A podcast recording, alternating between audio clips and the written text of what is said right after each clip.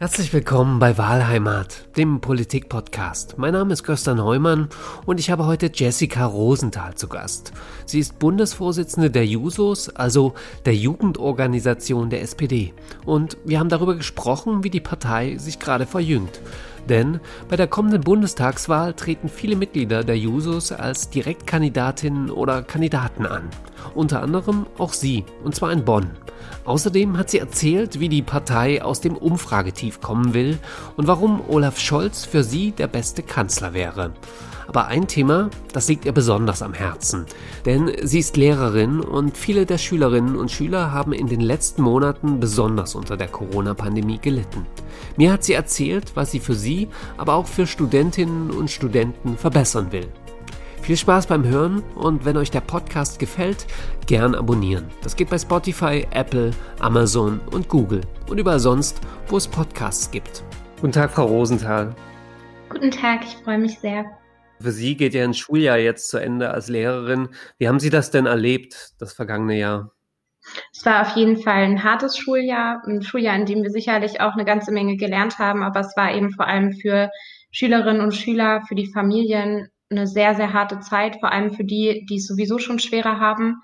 Ähm, und ich finde nicht in Ordnung, wie wir das geregelt haben. Bei allem Verständnis dafür, dass es eine schwere Zeit war, muss man einfach klar sagen, mehr als mitleidige Worte waren nicht drin. Und ich bin ganz sicher, wir hätten politische Antworten gehabt, auch besser damit umzugehen.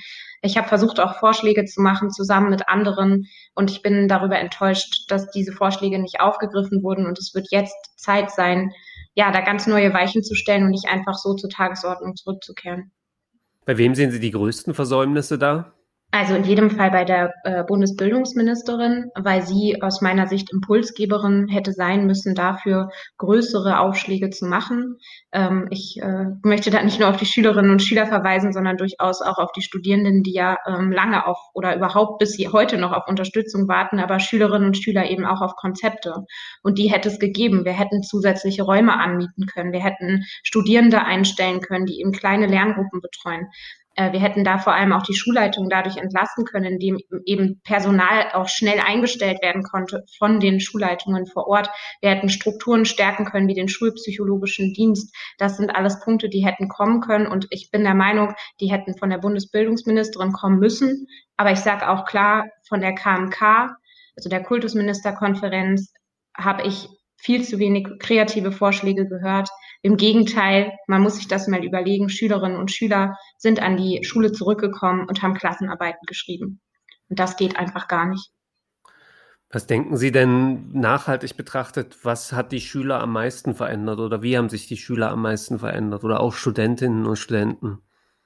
Ich glaube, es ist die Einsamkeit, die äh, natürlich zu Buche schlägt, aber auch ähm, ja der Moment, dass man eben sehr schnell für sich selbst Verantwortung übernehmen musste und teilweise eben in sehr schwierigen Rahmenbedingungen. Also ähm, ich glaube, keiner der Schülerinnen und Schüler oder auch der Studierenden oder Auszubildenden ähm, ist so aufgestellt, dass man sozusagen sich selbst bemitleidet, sondern im Gegenteil, ich glaube, da ist ganz, ganz viele Menschen, die auch ja eigentlich Herrin und Herr, Herr über die, die Situation auch sein wollten. Nur wenn man in Rahmenbedingungen unterwegs ist, in denen äh, es einfach nicht so leicht ist, indem ich mir mit drei, vier Geschwistern Zimmer teile, dann kann ich mich einfach nicht so beteiligen. Und ich habe die Situation ja erlebt, dass Kinder Angst hatten, ihr Mikro anzumachen. Und äh, ja, gut, von der Kamera brauche ich gar nicht zu sprechen. Das lag nicht immer nur an den Rahmenbedingungen, sondern auch sicherlich an so einem Unwohl Unwohlsein, ähm, was das angeht. Aber da sieht man einfach klar, dass es wirklich krasse Unterschiede gibt. Und ja, ich musste Noten machen. Ich komme aus einer Woche, in der ich Noten gemacht und besprochen habe. Und ähm, aus meiner Sicht ist das wirklich die völlig falsche Prioritätensetzung. Sie haben die Schülerinnen und Schüler schon angesprochen und Sie als Lehrerin hatten ja dann auch die Herausforderung, quasi das zu managen. Wie haben Sie sich dadurch verändert als Lehrerin? Also ich glaube schon, dass äh, auch mir, und ich bin ja jetzt noch relativ jung und würde schon sagen, dass ich, ähm, ja, sage ich mal, Mitte in der Digitalisierung gegenüber ziemlich aufgeschlossen bin. Aber trotzdem würde ich sagen, habe ich eine ganze Menge gelernt, was das angeht, also auch positiv durchaus. Auf der anderen Seite ähm, habe ich aber auch wieder mal noch mehr Vertrauen, aber auch ähm, ja Stolz, muss ich sagen, in meine Schülerinnen und Schüler in meinen Schülerinnen und Schülern gesehen, weil die einfach richtig viel gut ge gemanagt haben. Auf der anderen Seite aber gleichzeitig auch diese sozialen Unterschiede, die wir auch immer wieder beklagen und für die oder gegen die wir viel zu wenig tun, dass die sich eben so krass auswirken und dass die also da so, so sehr zu merken, was das auch bedeutet. Ich meine, die Schule, gerade auch die Ganztagsschule, und das ist ja auch der Anspruch, ich komme auch von der Gesamtschule, von der Ganztagsgesamtschule ist ja, dass man möglichst irgendwie den, die, die Unterschiede in den Elternhäusern ähm, ja aufheben kann oder dagegen wirken kann, dass mhm. es eben möglichst für alle die gleichen Chancen gibt.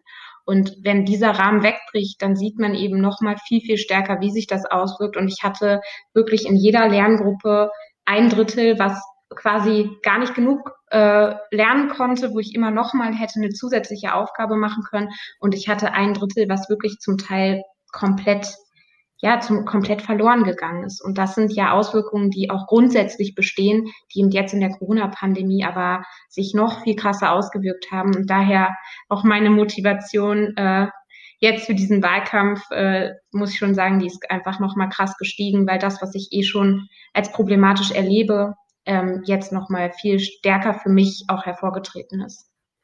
Lassen Sie uns über die Jusos sprechen. Für Sie persönlich war ja auch ein spannendes Jahr. Sie sind Juso-Bundesvorsitzende geworden. Was bedeutet Ihnen das Amt persönlich? Sehr, sehr viel. Ähm, ich glaube, dass es vielleicht für viele Menschen, auch, auch junge Menschen, ich glaube Menschen egal welchen Alters, vielleicht schwer nachvollziehbar ist, wenn man mh, nicht in so eine ja, in, in so einen Prozess gekommen ist, sozusagen in einer Jugend, politische Jugendorganisation zu kommen. Und ähm, für, bei mir klingt das vielleicht manchmal pathetisch, wenn ich sage, dass es mein Leben und auch mein Denken komplett geändert hat. Aber das ist nicht pathetisch, sondern das ist, ist genauso wie, wie ich auf die Situation blicke.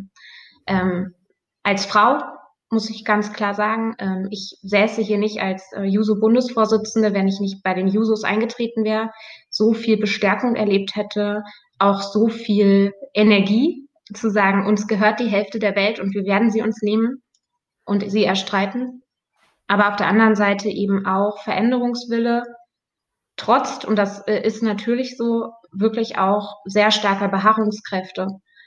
Ähm, und das zusammen macht diesen Verband für mich so wertvoll. Und dann Vorsitzende dieses Verbandes zu sein, das ist schon ähm, ja eine krasse Ehre, das muss ich einmal sagen. Wie ist es denn bei Ihnen gekommen? Wie sind Sie überhaupt zu den Users gekommen? Also wie sind Sie politisch sozialisiert worden? Naja, ich würde schon sagen, dass ich immer ein relativ hohes Ungerechtigkeitsbewusstsein hatte, auch als ich jünger war. Ähm, ich würde schon auch sagen, dass da meine Eltern sicherlich auch äh, irgendwie zu beigetragen haben. Ähm, auch der Umgang mit Konflikten, wenn man den mit seiner, also ich habe den vor allem mit meiner Mutter viel besprochen, wann mischt man sich zum Beispiel bei einer Schlägerei oder Mobbingvorfällen in der Schule ein oder tut man es nicht? Das sind ja einfach klassische Fragen auch der, des sozialen Miteinanders und da würde ich schon sagen, hat sich das so entwickelt, aber dass ich jetzt in der Partei gehe, das war nicht unbedingt klar. Also meine Familie ist nicht in der Partei gewesen. Das ändert sich jetzt gerade, muss ich sagen. Aber äh, das war nicht klar. Und das ist eigentlich eher dadurch gekommen, dass ich eben freiwilliges politisches Jahr gemacht habe und so ja auch nach Bonn gekommen bin. Ähm, und da einfach ein Jahr lang gesehen habe, was Armut in der Welt bedeutet, was auch Geschlechterunterschiede in der Welt bedeutet, was wie, wie unterschiedlich viel wert das Leben eines Kindes ist. Und ich bin der festen Überzeugung, dass wir das besser können und dass wir das anders machen müssen und dass Entwicklungshilfe ganz, ganz wichtig ist, aber dass es am System grundsätzlich nichts ändert. Und bei den Jusos habe ich halt gesehen, dass was die Probleme dieses Systems sind und wie man da anpacken kann, Dinge zu verändern und habe auch die Gruppe gefunden, mit der ich das machen möchte. Und deswegen, ähm, ja, hat da sozusagen der Weg begonnen, da immer weiterzumachen und sich auch nicht erzählen zu lassen, dass Dinge nicht gehen. Also war das durch eine aktive Mitarbeit und durch persönliche Kontakte sozusagen der Erstkontakt äh, und nicht äh, am grünen Tisch sozusagen entschieden, welches politische Profil passt am meisten oder am besten zu mir? Nee, ich kannte tatsächlich niemanden bei den Jusos. Das ist äh, so gekommen, dass ich halt überlegt habe, nachdem ich eben diese Erfahrung im freiwilligen politischen Jahr gemacht habe, ähm, wo gehe ich jetzt hin, um das am System was zu ändern? Und da war für mich schon klar, dass da ähm, sage ich mal, die Jugendparteien für mich interessant sind und ich mir das mal angucken will. Und es war für mich auch klar, dass ich bei den Jusos anfangen möchte, weil Gerechtigkeit das, sage ich mal, das Leitmotiv für mich auch ist und war und glaube auch immer sein wird. Ähm, und deshalb bin ich dann da irgendwann mal aufgeschlagen. Und das war auch nicht einfach. Also das ist auch ein Grund, ne, warum ich dann auch aktiv geworden bin und auch immer noch dafür sehr streitet. Ich glaube, dass eben Parteien, auch Jungparteien, sehr viel durchlässiger sein müssen, dass man da sehr viel schneller auch ankommen können muss. Das dauert schon seine Zeit und da braucht man ganz schön Durchhaltevermögen. Ich glaube, da hat sich auch in Jusos jetzt in den letzten Jahren viel geändert, aber trotzdem ist das ja auch eine permanente Aufgabe und ich wünsche mir eigentlich, dass dieses Ankommen noch einfacher geht. Ähm, bei mir war, hat es dann so echt ein paar Monate gedauert, bis man dann so drin war und auch ein paar Sachen verstanden hat. Ähm, ja, und so ging das dann los. Wieso ist das so schwierig für Sie gewesen? Ist das an so Begriffen oder so Jugendorganisationen in der Politik haben ja auch äh, Schemata, die die großen Parteien haben, die ja nicht, also es verläuft ja auch über Anträge, äh, kleine Konferenzen und äh, lange Abendsitzungen.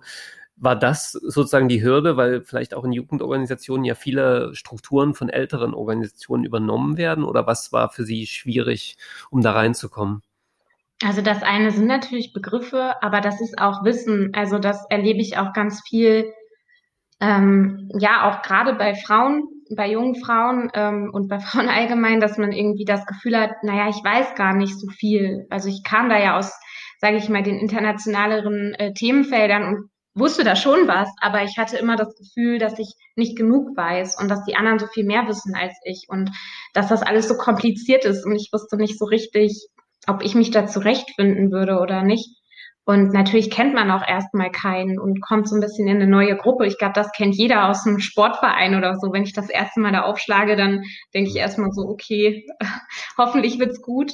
Und das äh, ist das Gleiche bei der Partei. Und deswegen, so eine gewisse Hürde wird da, glaube ich, immer sein. Aber ich glaube, wir müssen es schaffen, sozusagen noch viel, viel inklusiver zu sein, viel stärker auch so eine Willkommenskultur zu etablieren. Und ich glaube, dass sich da auch viel geändert hat. Ähm, und das ist natürlich auch eine Sache, wo ich auch viel mit den Users drüber rede, wo wir immer viel auch miteinander reden, weil wir eben wollen, dass gerade die, die sich ein Stück weit ohnmächtig fühlen, die vielleicht auch gar nicht so den Zugang zu Politik haben, dass gerade die zu uns kommen, weil wir wollen, dass, ja, dass jeder das Leben sozusagen so gestalten und es für sich erstreiten kann, was er sich wünscht. Und dafür brauchen wir eben, glaube ich, auch viel, viel unterschiedlichere Perspektiven auf Politik, da äh, bin jetzt nicht nur ich sozusagen jemand, die da erstmal gebraucht hat, sondern ich glaube, da gibt es auch noch andere ähm, junge Menschen, deren Weg da noch sehr viel weiter ist. Und wir wollen eigentlich, dass der Weg so kurz wie möglich ist und es einfach, man einfach direkt dabei sein kann und mitmachen kann. Und ich glaube, da sind wir auf einem guten Weg. Aber ich glaube, es gehört auch ein Stück weit dazu zu sagen, dass das nicht, dass das nicht so ein Schritt ist, den man mal eben macht. Und ich habe dafür auch viel Verständnis. Nur ich lade halt alle ein, diesen Schritt zu gehen, weil wir das selber gestalten müssen, unsere Zukunft. Sonst machen es andere. Und dann wird es nicht unbedingt besser. Welchen Einfluss haben Sie denn als Jugendorganisation auf die Mutterpartei, die SPD? Ach, ich äh, bin da eigentlich relativ positiv, muss ich sagen. Ähm, ich glaube, dass äh, in den letzten Jahren ja durchaus sehr deutlich geworden ist, dass an den Jusos nicht so viele Wege vorbeiführen, sagen wir so. Ähm, und darauf bin ich auch sehr stolz. Ähm, ich glaube auch, dass das sehr notwendig ist für die SPD, dass wir da ähm, ja unseren Einfluss sowohl programmatisch als auch personell sehr deutlich machen. Ähm, wir haben jetzt ja in der Bundestagswahl zum Beispiel 82 Juso-Kandidierende, also es wird fast täglich doch noch einer mehr oder eine mehr, ähm, die für den Bundestag kandidieren. Und ich glaube, die Zahl spricht schon ein Stück weit auch für sich. Ich muss aber auch sagen, das ist eben das, was Jusos auszeichnet, ich glaube, das verstehen auch viele manchmal nicht. Äh, uns sind halt vor allem Inhalte wichtig. Also wir haben wirklich ein klares inhaltliches Profil und sagen, Dinge sind für uns wichtig und wir halten an denen fest. Und deswegen ist für uns zum Beispiel auch in Ordnung, den Staatstrojaner äh, zu kritisieren und gleichzeitig das Zukunftsprogramm wirklich zu feiern, weil in diesem Zukunftsprogramm ein echtes Programm für junge Menschen drin ist, wir da hart verhandelt haben und, glaube ich, gute inhaltliche Punkte eingebracht haben, wie die umlagefinanzierte Ausbildungsplatzgarantie, das BAföG als Vollzuschuss und so weiter. Und deshalb ist das natürlich auch ein Punkt, der uns sehr wichtig ist und der auch weiterhin bestehen bleibt, dass wir programmatisch die Partei nach vorne entwickeln. Und die SPD hat sich verändert, aber wie in den letzten Jahren. Und ich hoffe, dass das eben jetzt in diesem Bundestagswahlkampf auch noch deutlich wird. Sie haben die Zahlen gerade so ein bisschen angerissen. Also von den 299 Direktkandidaten und Kandidatinnen sind 34 jünger als 30 und insgesamt mehr als 100, die unter 40 Jahre sind. Haben Sie da als JUSO-Bundesvorsitzende eine gewisse Verantwortung? Auf jeden Fall. Ähm, wir sind ja auch miteinander vernetzt. Also wir haben das schon sehr früh auch angefangen zu sagen, wir, wir definieren uns schon auch als Gruppe und laden auch alle jungen Kandidierenden dazu ein, ähm, unterstützen uns auch. Es ist natürlich auch nicht so einfach, dann eben sowas alles das erste Mal zu machen. Ich glaube aber, dass genau dieser erste frische Blick auch ganz, ganz wichtig ist und dass wir nur so auch den Sound in der Politik verändern können. Von daher versuchen wir uns da zu unterstützen. Und ich sehe natürlich auch eine besondere Verantwortung ähm, darin, ja, dort eben die Stimme der Jusos auch in der Fraktion dann stark zu machen und äh, dort vor allem erstmal die jungen Kandidierenden auch reinzubekommen. Von daher habe ich die Listenaufstellung auch in den Landesverbänden sehr mit sehr viel Spannung erlebt, auch wenn der Einfluss, den man da haben kann, natürlich eher gering ist, ähm, aber trotzdem eben ganz, ganz viel mitgefiebert, ganz, ganz doll mitgefiebert. Das ist klar. Die SPD steht ja für soziale Gerechtigkeit. Das ist so der Markenkern Ihrer Partei. Wie wollen Sie die erreichen? Ganz einfach gefragt. Für uns geht es vor allem darum, eine klare Botschaft zu setzen und die auch einzuhalten. Und das ist, dass wir gerade an junge Menschen das Versprechen geben, dass jede und jeder das Leben führen kann, was sie oder er sich wünscht. Und das klingt erstmal trivial, ist es aber nicht, weil wir mitten in sehr, sehr starken Wandel sind. Wandel, der auch an vielen Stellen Angst macht. Und das kann ich auch verstehen. Wenn ich zum Beispiel auf die zunehmende Wettbewerb, äh, den zunehmenden internationalen Wettbewerb um Arbeitsplätze schaue, da sind so Phänomene wie Clickworking, Gigworking äh, sicherlich ein Punkt. Ähm, wenn ich auf die sozialökologische Wende schaue, die auf der einen Seite natürlich etwas ist, was wir als junge Menschen unbedingt wollen, auf der anderen Seite aber gleichzeitig irgendwo schon eine Unsicherheit einfach mitbringt, wie sieht denn dann die Arbeitswelt der Zukunft aus? Und dann haben wir über Digitalisierung und zunehmende Technisierung ja noch gar nicht gesprochen. Und deshalb ist es gerade aufgrund dieses Wandels so wichtig, dass wir jedem jungen Menschen klar sagen, dass sie oder er festen Boden unter den Füßen hat und dass wir eben eine umlagefinanzierte Ausbildungsplatzgarantie umsetzen. Das bedeutet gerade den niedrigsten Ausbildungsplatzangebotsstand, den wir seit 30 Jahren haben. Das ändern wir. Unternehmen sind in der Pflicht, gemeinsam ähm, die Ausbildung sicherzustellen. Jeder hat, wird ein Recht, ein verbrieftes Recht auf eine Ausbildung bekommen. Wir wollen, dass man äh, viel mehr Menschen das BAföG beziehen können. Auch das ist sicherlich eine Lehre aus Corona, dass äh, viele Studierende da plötzlich ohne Job dastehen und dann auch gar nicht mehr wissen, wie sie ihr Studium finanzieren sollen. Das ist für mich kein Zustand wenn ich will, dass irgendwie ich studieren kann, unabhängig vom Kontostand der Eltern, dann muss ich auch die Möglichkeit bekommen. Und das heißt eben, dass es auch steigt, das BAföG, dass ich es nicht zurückzahlen muss. Und dann sind wir auch schnell bei so Fragen, wie wollen wir eigentlich unseren Sozialstaat aufstellen? Was ist mit der Rente? Ich meine, haben wir jetzt eine Rentendebatte auch erlebt, äh, wo wir mal wieder Vorschläge bekommen haben mit, äh, wir erhöhen jetzt nochmal um Jahr und nochmal um Jahr und jeder junge Mensch im Land fragt sich, ja, äh, kriege ich überhaupt nochmal Rente oder soll ich äh, bis zur Bahre arbeiten? Das ist einfach keine Perspektive. Und deshalb ist sowas wie Bürgerrente, aber auch Bürgerinnenversicherung, das Stabilisierung des, der Solid des Solidaritätsprinzips sozusagen, das ist ganz, ganz wichtig. Genauso wie die Frage, bin ich abgesichert, wenn ich arbeitslos werde? Und was ist, wenn ich, ähm, ja, wenn ich dieses Recht auf Arbeit wirklich auch durchdenke, werde ich immer weiter, kann ich mich immer weiterbilden? Ist lebenslanges Lernen ein Versprechen oder eine Drohung? Ich bin dafür, es ist ein Versprechen und dafür muss auch eine ganze Menge passieren. Wenn man sich das alles anguckt, dann glaube ich schon, dass wir wirklich die Partei der sozialen Gerechtigkeit sind, weil wir dieses Absicherungsversprechen geben und trotzdem den Wandel als Chance sehen. Das lässt sich politisch immer super einfach sagen, aber auch das könnte ich jetzt nochmal ausführen. Ich glaube, wir haben alle Chancen, optimistisch in die Zukunft zu schauen, aber dafür müssen wir gestalten und können nicht die politische Kultur der letzten 16 Jahre fortsetzen, in denen es immer nur so darum ging, zu erklären, warum Dinge nicht gehen, sondern es muss darum gehen, optimistisch zu sein, aber auch mutig. Und da glaube ich schon, dass wir als Jusos insbesondere auch für diesen Teil mit dem Mut besonders stehen. Sie waren ja als Partei aber auch in den letzten 16 Jahren mit involviert, größtenteils. Wie schwierig ist es da, eine Rolle einzunehmen, wenn die Mutterpartei so lange auch Teil der Regierung war? Ganz banal gesagt, war die Partei ja nicht immer glücklich mit ihrer Rolle in der Regierung.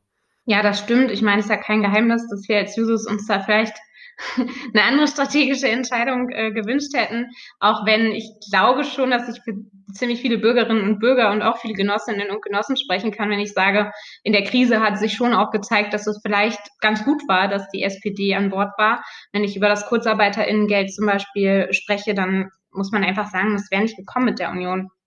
Also von daher ist es nicht so, dass äh, wir da jetzt sagen, ähm, ne, es gab da keine Erfolge. Es gab große Erfolge, der Mindestlohn, die Grundrente. Das sind riesige auch ähm, ja, Errungenschaften für die soziale Gerechtigkeit. Aber klar ist eben auch, dass gerade ähm, ja eine Politikstil, der von Angela Merkel ja auch ähm, maßgeblich geprägt wurde, der von der Union vor allem geprägt wurde und der vor allem aus Bremsklotzpolitik bestand, dass das natürlich auch abfärbt ein Stück weit.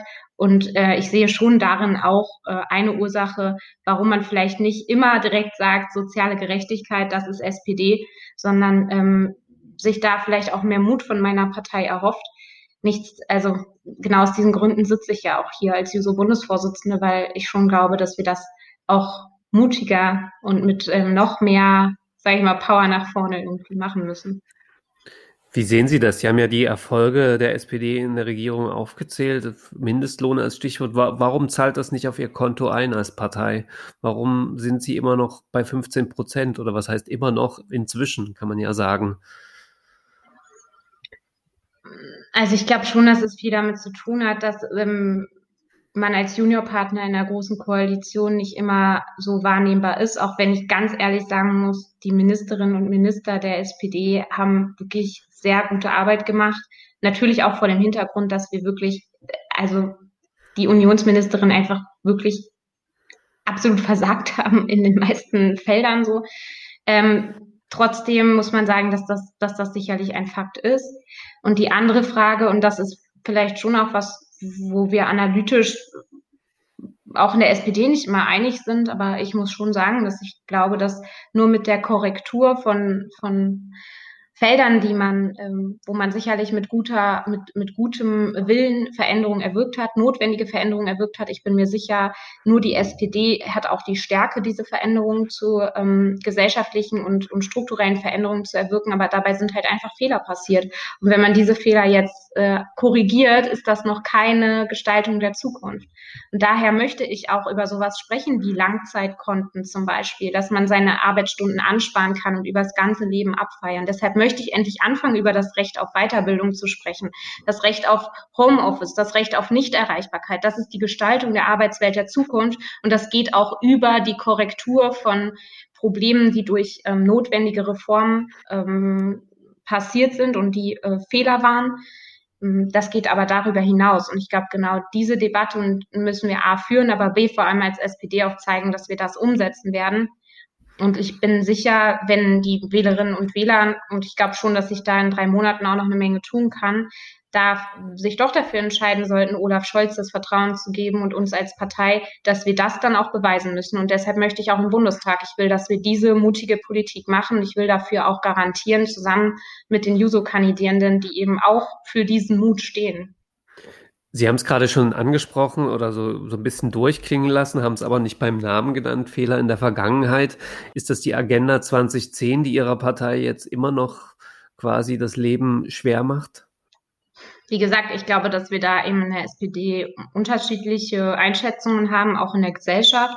Ähm, ich möchte überhaupt nicht absprechen, dass es sehr notwendig war, Reformen zu machen und dass es äh, sehr stark von der SPD war, diese Reformen anzugehen. Aber ich sage eben auch, dass dabei massive Fehler passiert sind, Fehler, die das Vertrauen in die Partei der sozialen Gerechtigkeit erschüttert haben und Fehler, die wir ähm, nicht schnell genug auch aufgrund äh, der Bremsklotzpolitik der Union korrigieren konnten. Und das ist ein massives Problem. Wir haben ja letzten Endes all die großen Koalitionen gebraucht, um immer wieder ein weitere, eine weitere Fehlentwicklung zu korrigieren. Wir haben jetzt zuletzt wieder die Parität hergestellt bei der Finanzierung zum Beispiel der Krankenkasse und äh, solche Geschichten. Das, das sind ähm, Sachen, die sind wichtig, aber die korrigieren im Prinzip nur Dinge, äh, die ähm, ja die fehlerhaft waren. Und da muss man, glaube ich, klar sagen, dass es eher diese Zukunftskonzepte braucht, die wir jetzt einführen müssen, die wir umsetzen müssen. Und da haben wir eben eine ganze Menge. Und deswegen ist sozusagen die SPD jetzt, glaube ich, auch an dem Punkt zu sagen, wir gestalten in die Zukunft. Und ich meine, das machen wir ja jetzt auch aktuell. Das ist jetzt nicht nur, als hätten wir nur Fehler irgendwie korrigiert, sondern wir haben ja auch mit dem Klimaschutzgesetz oder anderen Punkten Grundrente, da haben wir auch nach vorne schon gearbeitet. Aber ich glaube, die Wahrnehmbarkeit dessen ist dann am Ende nicht so, wie wir sie uns wünschen und wie sie, glaube ich, auch an manchen Stellen ähm, schön wäre und tatsächlich auch der Realität entspricht. Sie als SPD und als Volkspartei versuchen ja natürlich viele Themenspektren und äh, Bereiche abzudecken. Wie finde ich denn für mich persönlich heraus, ob die SPD was für mich ist? Also ich glaube, es ist erstmal sehr wichtig, ähm, für sich Felder zu definieren, ähm, die ganz entscheidend sind. Und für mich, und das äh, kann ich als junger Mensch sozusagen auch sagen, wäre schon, also würde ich mich schon drüber freuen, wenn man eben gerade auch die Gestaltung der Arbeitswelt der Zukunft, aber auch des Wirtschaftsstandortes der Zukunft mit in seine Entscheidung einbezieht.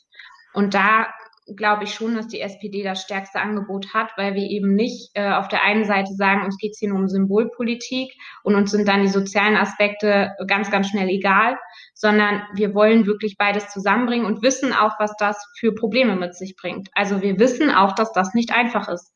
Und wir sind aber bereit, ich glaube auch durch sehr, sehr gute Fachpolitikerinnen und Fachpolitiker, diese Widersprüche aufzulösen und zum Beispiel jetzt bei der CO2-Bepreisung klar auch zu sagen, es muss zwischen Mietern und Vermietern geteilt werden. So, weil wir sagen, das ist wichtig, um die soziale Gerechtigkeit herzustellen und da auch zu gucken, dass Klimaschutz gleichzeitig nicht eine Mehrbelastung für den Einzelnen bedeutet. Gerade auch angesichts von Preisen, ich kann das hier aus Bonn kommend echt sagen, Mietpreisen beispielsweise, die kein Mensch mehr bezahlen kann. Da können wir nicht, und das, das produziert ja dann auch Angst. Wir können nicht einfach sagen, ja, äh, da müsst ihr jetzt halt nochmal drauf zahlen, denkt an das Klima. Das ist einfach für viele Menschen nicht möglich. Und deswegen brauchen wir beide Aspekte. Und dann glaube ich schon, dass im Zukunftsprogramm dann auch viele Antworten formuliert sind, wo man dann auch prüfen kann, ob diese Punkte ähm, für einen wichtig sind oder nicht. Und ich würde halt immer auch empfehlen, mit dem Kandidaten oder der Kandidatin vor Ort zu sprechen, weil ich schon auch glaube, dass Politik immer viel mit Vertrauen zu tun hat. Auch deshalb haben wir zum Beispiel als junge Kandidierende, als Juso-Kandidierende direkt gesagt, wir werden keine Nebeneinkünfte haben, wir werden sie spenden, wenn wir sie haben.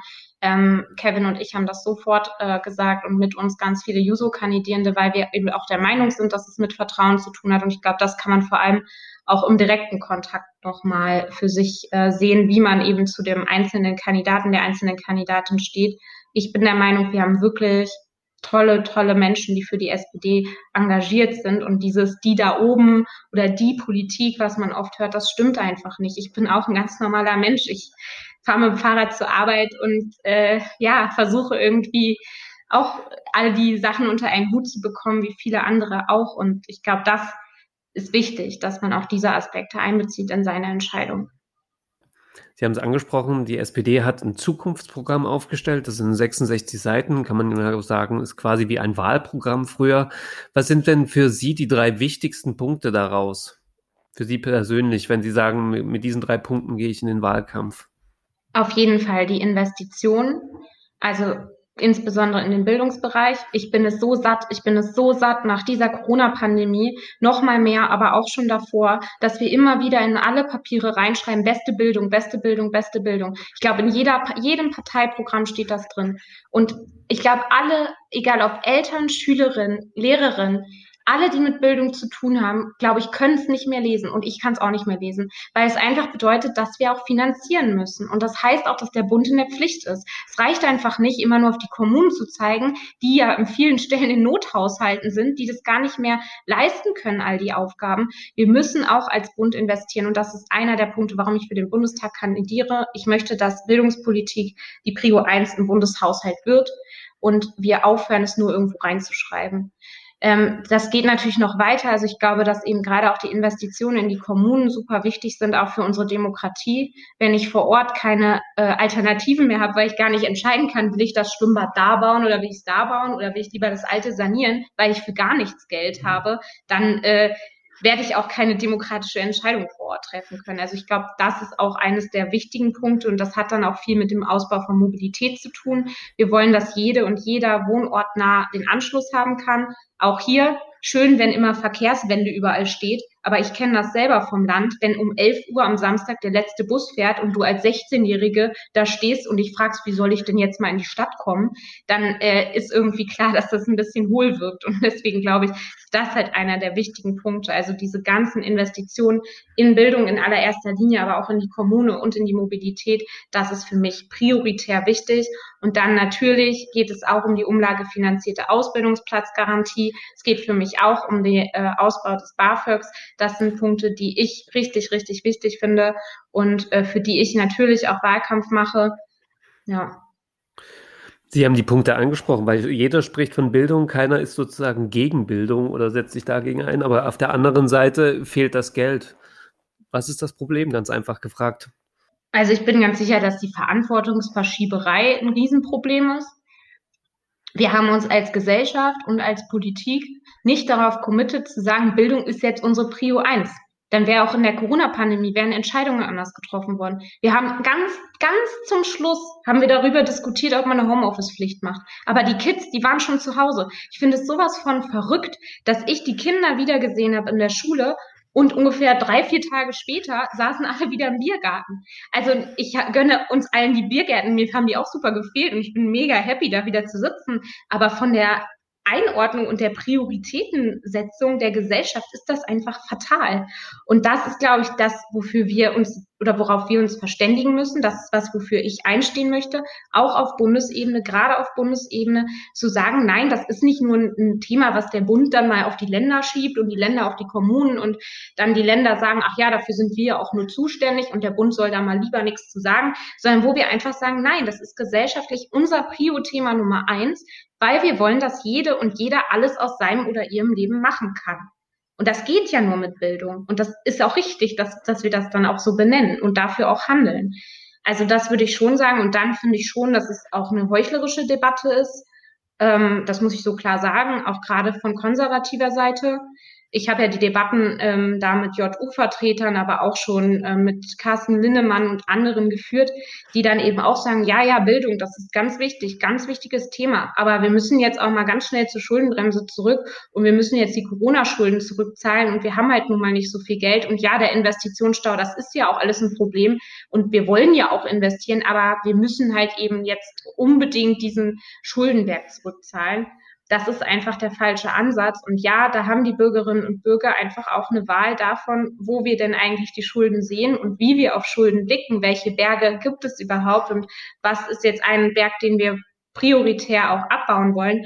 Und wirklich, ich bin die Letzte, die in irgendeiner Weise äh, nicht auch darauf schauen will, wie wir das Geld ausgeben oder irgendwie jetzt an jeden ja, Champagner verschicken will. Darum geht's überhaupt nicht, sondern es geht um Zukunftsinvestitionen und es geht um Bildung als prioritäres Thema. Dazu muss man stehen.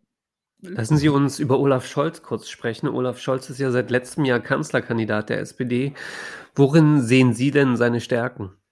Ich glaube, dass er jemand ist, der fachlich extrem viel kann, ähm, der ein Staatsmann ist, äh, nicht nur ein Krisenmanager, sondern Staatsmann, der unser Land international sehr würdig vertreten kann und wird, auch mit Fingerspitzengefühl, aber, und das finde ich wichtig, auch mit Durchsetzungsstärke. Ich glaube, dass wir das brauchen. Wir brauchen jemanden, der eben für diese Veränderungen, über die wir jetzt ja auch schon zum Teil gesprochen haben, der da eben auch klar steht und sagt, dafür stehen wir jetzt, das müssen wir jetzt machen. Gerade auch wenn ich zum Beispiel auf die EU schaue, ähm, ist das notwendig. Auf der anderen Seite ist er aber auch jemand, der aus meiner Sicht schon auch zuhören kann und seine eigene Position verändern kann, wenn auch er überzeugt wird, aber er auf der anderen Seite eben auch merkt, dass Dinge notwendig sind ähm, und man da durchaus auch in Gesprächen zu anderen Positionen kommen kann. Also ein echter Demokrat. Das ist in einer sehr aufgeheizten, polarisierten Debatte keine Selbstverständlichkeit. Und ich habe das so erlebt, auch in persönlichen Gesprächen, aber auch in sozusagen Parteidebatten, äh, wo es ja auch, sage ich mal, zwischen Jusos und äh, Olaf Scholz durchaus verschiedene Phasen gab. Ähm, da muss ich sagen, habe ich einfach auch gemerkt, dass äh, er genauso gestrickt ist. Und ich glaube, das brauchen wir. Das brauchen wir auch gerade nach der Corona-Pandemie, die ja keine einfachen Phasen danach auch mit sich bringen wird. Und in einer ja, Zeit, in der es so viele Herausforderungen gibt, brauchen wir jemanden, der Gesellschaft zusammenhalten kann. Und ich bin sicher, dass er das kann. Olaf Scholz gilt ja als so die solide Wahl, aber das Problem scheint ja so ein bisschen zu sein, dass er keine große Euphorie bei den Wählerinnen und Wählern auslösen kann. Was denken Sie, woran liegt das? Und vielleicht auch, wie wichtig ist das Ihnen? Ja, man muss sagen, man merkt Olaf Scholz schon an, dass er äh, eben eher ein Norddeutscher ist. Und ich sag mal so, ich äh, komme ja selber aus Niedersachsen, wohne jetzt in Bonn und würde mich schon eher als Rheinländerin bezeichnen von meinem Gemüt her. Von daher muss ich auch äh, sagen, dass wir da sicherlich sozusagen von der Emotionalität her auch unterschiedlich gestrickt sind. Und das macht unsere Partei dann aber auch stark und aus. Und ich glaube, dass eben seine Art an Dinge ranzugehen äh, durchaus analytisch, aber es ist auch nicht so, und das weiß ich auch, zum Beispiel gerade in der Frage von Gleichstellung, das ist für Olaf auch ein emotionales Thema. Aber er zeigt das eben nicht so, wie ich das vielleicht machen würde oder andere das tun würden. Und ich glaube schon, dass das auch eine Stärke sein kann, eben gerade in der Debatte, wo Hass und Hetze ja immer wieder auch ähm, ein großes Problem sind. Ich kann aber auch verstehen, warum ähm, manche Leute irgendwie erstmal sagen, okay, äh, ich fühle da irgendwie nicht, dass es um, um viel geht und dass äh, er da sozusagen derjenige ist, der, der da wirklich empathisch mitfühlt. Ich kann aber sagen, das ist so und ich glaube schon, dass eben so eine gewisse Zurückhaltung auch eine super Stärke sein kann und auch ist und habe das auch selber so wahrgenommen. Ich habe ihn ja jetzt in den letzten Monaten auch intensiver kennengelernt und kann schon sagen, dass er ein sehr, sehr ähm, empathischer Mensch ist, der vor allem auch ganz genau analytisch auf die Situation schaut und eben daraus versucht, die Antworten zu äh, generieren, die auch wirklich umsetzbar sind. Und das ist dann auch der Moment, wo wir vielleicht als Jusos auch manchmal, ja, sage ich mal, mit anderen Vorstellungen aufeinander zugehen, weil wir eben sagen, es geht auch darum, was was ist denn in 20 Jahren? Und um Olaf hat diese in 20 Jahren durchaus im Blick, aber kann eben auch, und das ist eine Stärke, klar sagen, was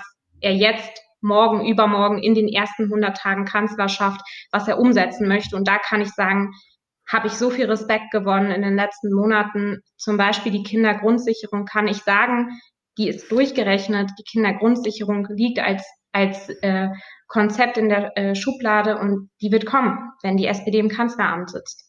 Und das ist eben mehr als paar nette Worte in Wahlprogramm schreiben. Gucken wir in den September hinein. Welche Koalition wäre denn für Sie optimal? Oder vielleicht Opposition auch mal als Vorstellung. Das war ja vor einigen Jahren noch der Wunsch. Nein, wir wollen nicht in die Opposition, als Jusos sowieso nicht. Wir wollen äh, dieses Land gestalten und verändern und in die Zukunft führen. Und das kann man nicht in der Opposition.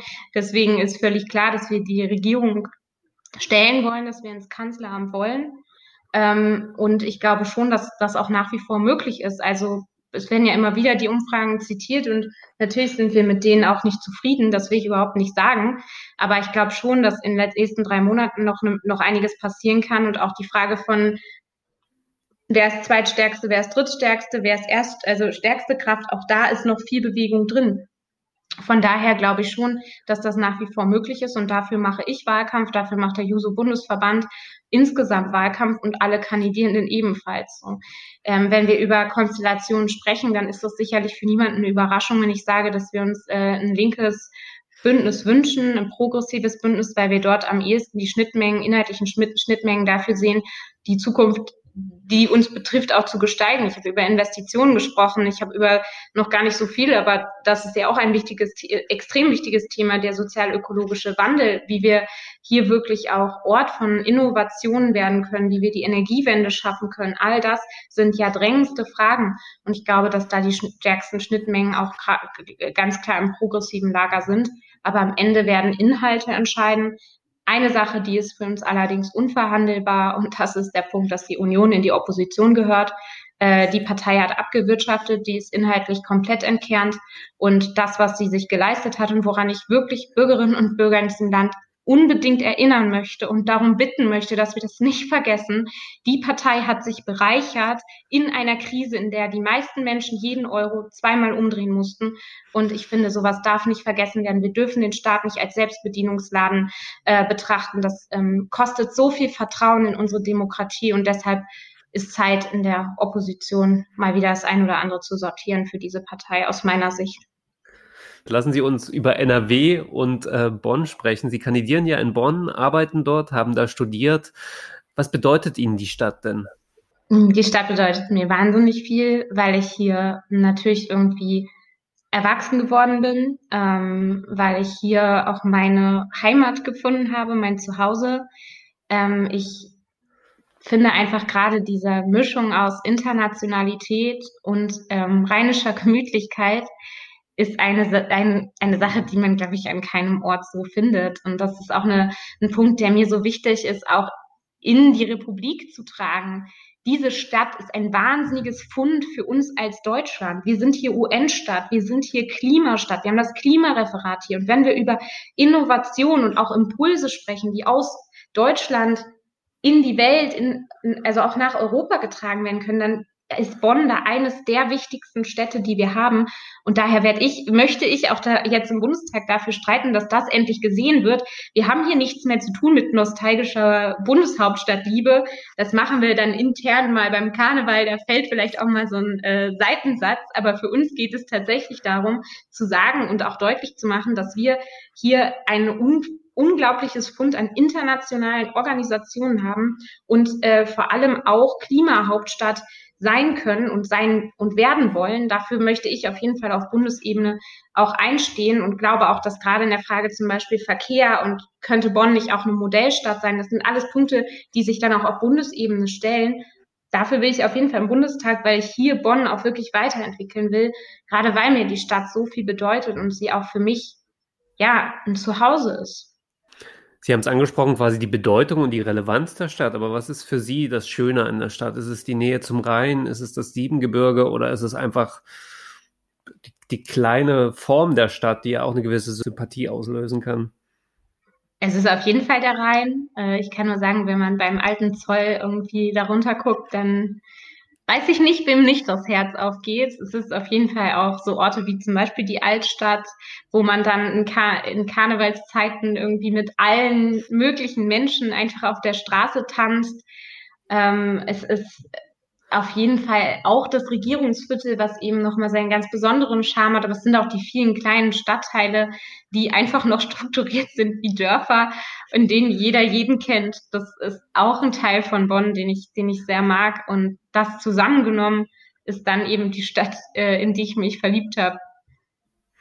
Sie haben die schönen Sachen angesprochen. Was ist denn so der Punkt, der Sie stört oder vielleicht auch nervt an Bonn? Wir sind eine Stadt mit zwei Gesichtern. Wir sind auf jeden Fall eine durchschnittlich reiche Stadt, auch was die Einkommen angeht, aber es ist eben sehr gespalten. Wir haben auch ähm, sehr viel Einkommensarmut. Wir haben ähm, Stadtteile wie zum Beispiel Tannenbusch, in dem ich ja auch unterrichtet habe, wo wir wirklich soziale Brennpunkte haben, die es aus meiner Sicht in der Stadt nicht geben sollte. Gerade wenn man Zusammenhalt als einen ganz wichtigen Punkt für sich erachtet. Und das tue ich und das tut auch die Stadt und die Stadtgesellschaft. Das kann ich aus meinen Gesprächen klar sagen. Und da haben wir wahnsinnig viel zu tun. Wir, ich habe Kinder unterrichtet, die haben noch nie den Rhein gesehen. Und das muss sich ändern. Und ähm, dafür kämpfe ich auch, also auch hier vor Ort als SPD-Vorsitzende. Wir wollten zum Beispiel dafür sorgen, dass alle unter 18 kostenfrei den Nahverkehr nutzen können, haben das leider dann in, der Ko in den Koalitionsverhandlungen nicht komplett durchsetzen können, eben auch aufgrund von Geldmangel ähm, und weil dann man immer ja auch Ziele miteinander abwägen muss. Aber das sind zum Beispiel Punkte, da haben wir noch total viel zu tun. Und da sehe ich eine starke Stadtgesellschaft, die das auch ändern will. Aber dafür müssen wir echt ganz schön ranklotzen. So. Wie kommt das, dass Kinder da noch nicht den Rhein gesehen haben? Weil deren Horizont und Lebenswelt einfach sehr beschränkt ist. Und äh, dann eben, ja, denke ich mal, also ich kann mir das jetzt nur antizipieren, äh, denke ich mal, Ticketpreise, wie wir sie in Bonn haben, die mit die höchsten sind, äh, die es, glaube ich, gibt in Deutschland. Also natürlich vielleicht nicht so hoch wie in München oder so, aber auf jeden Fall sehr nah dran. Ähm, dann ist es da auch eine Geldfrage. Fahre ich da eben hin oder fahre ich da nicht hin? Und ähm, ja, oder kaufe ich das Mittagessen? Ich habe auch Kinder unterrichtet, die hatten außer das Schulmittagessen halt auch nichts zu essen. So, und das gehört eben auch dazu. Und ich, ich weiß, dass sowas immer gerne auch marginalisiert wird, aber das sind Probleme, die wir in unserem reichen Land haben. Und ich glaube, dass es sehr wichtig ist, notwendig und wir das auch schaffen können, dass wir äh, dafür sorgen, dass sich das ändert. Und da ist die Kindergrundsicherung zum Beispiel eines, eines der wichtigen Dinge, die wir ähm, angehen müssen die wir hinkriegen müssen. Aber es sind auch kommunale Antworten, die hier gegeben werden müssen. Macht es Sie traurig oder eher wütend?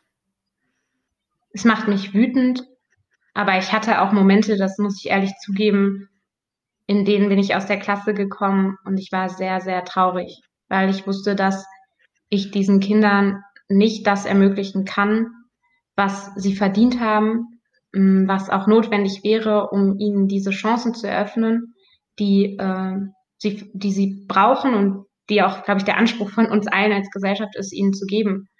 Und wenn man das dann erfährt und auch selber irgendwie vor dieser, ja, vor diesen Herausforderungen steht und merkt, dass man an, an Grenzen von Rahmenbedingungen und eigenen Ressourcen stößt, dann gab es auch Momente, in denen ich traurig war. Aber ich muss sagen, es passiert relativ schnell, dass aus der Traurigkeit dann auch wieder Wut wird und daraus dann, glaube ich, relativ schnell auch wieder Handlungsperspektiven und auch der unbedingte Wille, was zu verändern. Und das ist mir auch so wichtig. Es geht am Ende genau darum, dass wir uns selber sagen, die Veränderung, die müssen wir erstreiten, die kommt nicht von selber, und wir machen, und ich mache dafür Politik, wir sollten dafür Politik machen. Und es ist eben nicht dieses, was man ja jetzt in der Corona-Pandemie auch so oft gehört hat, dieses die da oben und die Politik. Wir alle sind Gesellschaft, wir alle sind Staat, wir alle sind Politik. Und das wünsche ich mir so sehr, dass eben auch Kinder, die ich da unterrichtet habe, in die Parteien gehen, in die SPD gehen, in den Bundestag gehen und das verändern. Das, das ist, glaube ich, das, was wir auch als Gedanke wieder stark machen müssen, damit die Demokratie stärker wird und nicht schwächer. Zwei Fragen noch zum Abschluss. In Bonn hatte ja Ulrich Kelber fast 20 Jahre das Direktmandat, für das Sie sich jetzt bewerben. Wie sagt man es? Ist man da in großen Schuhen oder wie knüpft man da an? Natürlich äh, ist das äh, ist Uli Kelber für mich ein totales Vorbild. Er ist ja auch einer derjenigen, der gerade diese ganze Transparenzfrage so stark den Mittelpunkt gestellt hat. Also hat immer fürs Lobbyregister gestritten, ähm, ist ja auch nicht umsonst Bundesdatenschutzbeauftragter geworden, eben weil er für Verbraucherinnen und Verbraucher gestritten hat. Und gerade in dieser Standfestigkeit und in dieser Transparenz ist er für mich ein Riesenvorbild. Daran knüpfe ich auf jeden Fall auch an. Ich bin auch ähm, froh, dass ich ihn da auch persönlich äh, oft sozusagen konsultieren kann und mit ihm darüber sprechen. Aber klar ist eben auch, und das ähm, ist auch eine Sache, die in Gesprächen mit ihm mir auch immer wieder deutlich geworden sind. Ich bin natürlich auch ein anderer Mensch, ich bringe auch nochmal andere Schwerpunkte mit und das ist auch gut und wichtig, ähm, dass man sozusagen ja unterschiedliche Menschen hat, die dann für die SPD Politik machen und ich weiß eben auch, dass er in mich vertraut und ähm, mich da auch unterstützt und von daher äh, ist das kein Gewicht, sondern eher Antrieb. Ähm, ja, wir haben erst neulich nochmal darüber gesprochen, äh, wie, an wie vielen Haustüren er geklingelt hat. Und dann muss ich sagen, ist der Ehrgeiz auch da, dem zumindest nachzukommen, was das angeht. Was heißt das, an wie viele Haustüren er geklingelt hat? Das heißt, wie lange er quasi kämpfen musste für ein Mandat oder wie schwierig so ein Wahlkampf ist? Nein, eher sozusagen mit wie vielen Menschen aus der Stadtgesellschaft man es dann auch wirklich geschafft hat, in Kontakt zu treten. Und ähm, da sind wir auch gleich, also beide gleich. Uns geht es eben auch darum, zuzuhören, auf Augenhöhe äh, allen zu begegnen und für diese Stadt, die wir beide irgendwie gleichermaßen lieben, ähm, Politik zu machen. Und dafür muss man eben auch mal Hallo sagen. Und genau das mache ich jetzt eben auch. Hallo sagen und mich vorstellen und vor allem deutlich zu machen, dass ich zuhören möchte und dass ich eben auch Anliegen aufgreife. Also ich mache jetzt, glaube ich, schon seit zwei Monaten oder so jeden Tag, äh, jeden, jede Woche eine äh, Wohnzimmer-Talk zum Beispiel, wo man sich einschalten kann. Äh, ich bin jetzt an den Haustüren und all diese Aspekte sind Sachen, die uns eben beide verbinden und ähm, ja, wo man dann vielleicht auch äh, viele Aspekte nochmal mit aufgreifen kann, sagen kann, okay, du hast so viele Türen geschafft, vielleicht schaffe ich jetzt, äh, also so viele Mal dich vorgestellt bei den Bürgerinnen und Bürgern, vielleicht schaffe ich jetzt äh, zwei, dreimal sogar mehr als du. Eine Frage zum Schluss, die ich immer stelle. Wo sehen Sie sich denn in vier Jahren? Oder was möchten Sie auch gern dann erreicht haben? In vier Jahren würde ich, wenn ich es mir komplett so ausmalen könnte, wie ich es mir wünsche, würde ich gerne im Bundestag sitzen. Ich ähm, hätte es gerne geschafft, in den äh, nächsten zwei Jahren auch als Bundesvorsitzende ähm, diesen Verband weiterhin so stark zu machen und noch stärker werden zu lassen. Ähm, und vor allem im Bundestag die umlagefinanzierte Ausbildungsplatzgarantie umgesetzt zu haben. Das heißt, ich kann sagen, jeder junge Mensch hat eine Garantie auf einen Ausbildungsplatz. Zu wissen, dass die Bezieherin von BAföG angestiegen sind, äh, dass diejenigen äh das auch viel mehr nutzen und auch viel, viel besser damit durchfinanziert werden, ähm, dass ich vor allem, und das ist mir vielleicht am allerwichtigsten, dass ich es geschafft habe, dass das Kooperationsverbot fällt und dass der Bund die Kommunen unterstützt bei der Finanzierung von Schulgebäuden und es aufhört, dass man den Investitionsstau an jeder Schultoilette absehen, ablesen kann und dass Bildung nicht länger diese Ebenenverschiebung mitmacht, sondern dass wir auch auf Bundesebene echte Bildungsdebatten haben. Das, äh, das wären so, so Ziele, die ich gerne erreicht hätte in den nächsten vier Jahren. Frau Rosenthal, ich danke Ihnen für das Gespräch. Ich danke Ihnen. Vielen Dank fürs Zuhören. Wir hören uns Donnerstag in zwei Wochen wieder. Bis dahin. Und wenn euch der Podcast gefällt, könnt ihr ihn bei Spotify, Apple, Amazon und Google und überall sonst, wo es Podcasts gibt, abonnieren. Bis dahin.